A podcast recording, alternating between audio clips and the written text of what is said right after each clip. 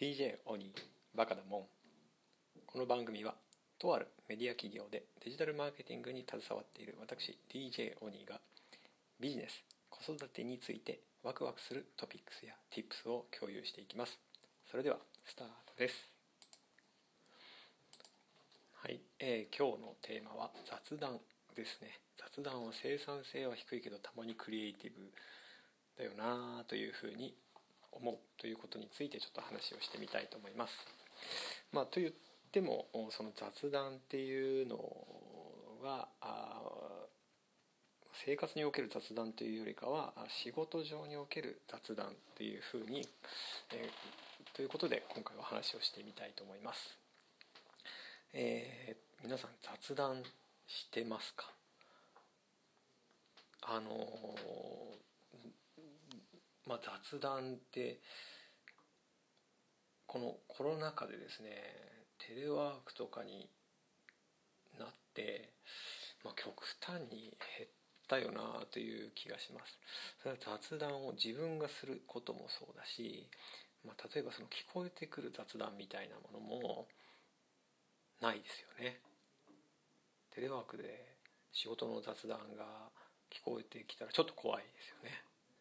うん。で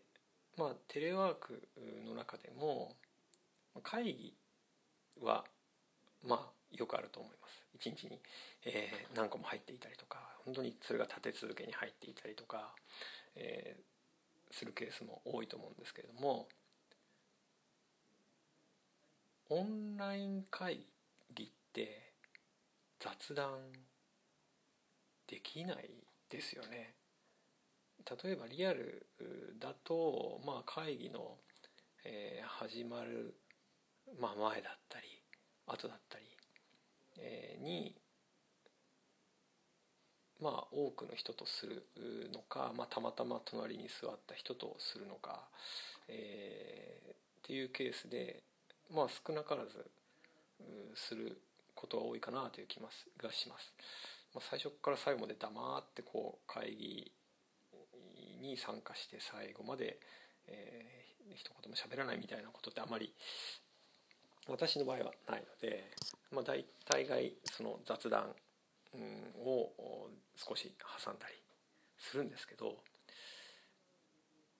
オンライン会議とかってしづらいかなと。あの雑談しようと思うと結局1対1ではできないですからね。どうしてもえ1対 N というか皆さんに向かって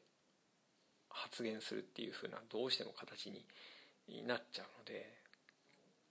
なかなかそういう点でも雑談ってしにくいですよね。で、まあ、会議ってそういう意味ではあのいろいろ物事を決めたりとか情報を共有したりという点で、えー、生産性をね高めるだったり物事を先に進めていくという点で、えー、まあ、オンラインでもリアルでも会議というものはあ重要だし大切だというふうには思います。でそれで、えーまあ、次のステップに物事を進めるだったりとかっていうのはあるので、まあ、そういう点では生産性はまあ、あるケースがありますね。まあ、あのない会議みたいなのも特にこのコロナ禍以前は非常にたくさんあった気はしますけども、えーまあ、よくわからないそのうん、まあ、関係者を集めて、えー、なんとなく情報を共有するためだけの会議みたいなものって、えー、そこには生産性とかって何もないななんて思ってあまりそもそもそういう会議が好きではなかったっていうのはあるんですけれども、えー、ただまあリアルの会議ってそういう会議が多かったよなという気がします。でそういう場においてはそのただでさえ生産性もあるんだかないんだかもわからないような会議ってそこからさらにその、え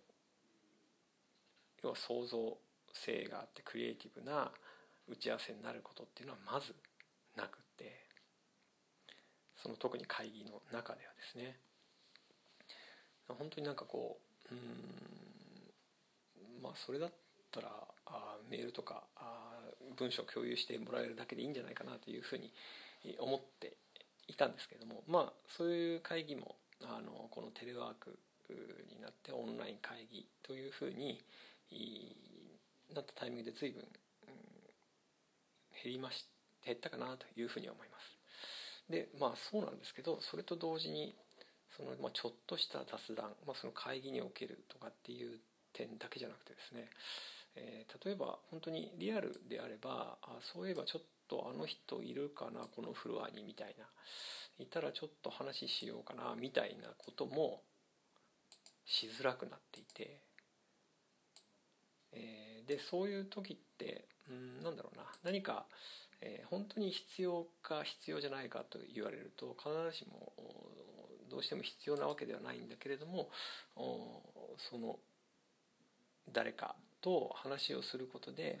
えー、自分自身の考えの言語化だったり、えー、他の人と、まあ、話をすることで、えー、さらにその自分のね考えを先に進めたりとか他の人の、えー、情報を受け取って何かをフィードバックしたりみたいなあことって比較的できてたんじゃないかなというふうに思うんですね。まあ、本当のなんだろうな、えーまあ、雑談みたいなものもね、まあ、じゃあ休みの日何してるとかあ今度どこに行くみたいなものも、まあ、あるはあると思うんですけどもまあそれだそれでもそれそういう雑談もどちらかというとやっぱりその人となりとかですね、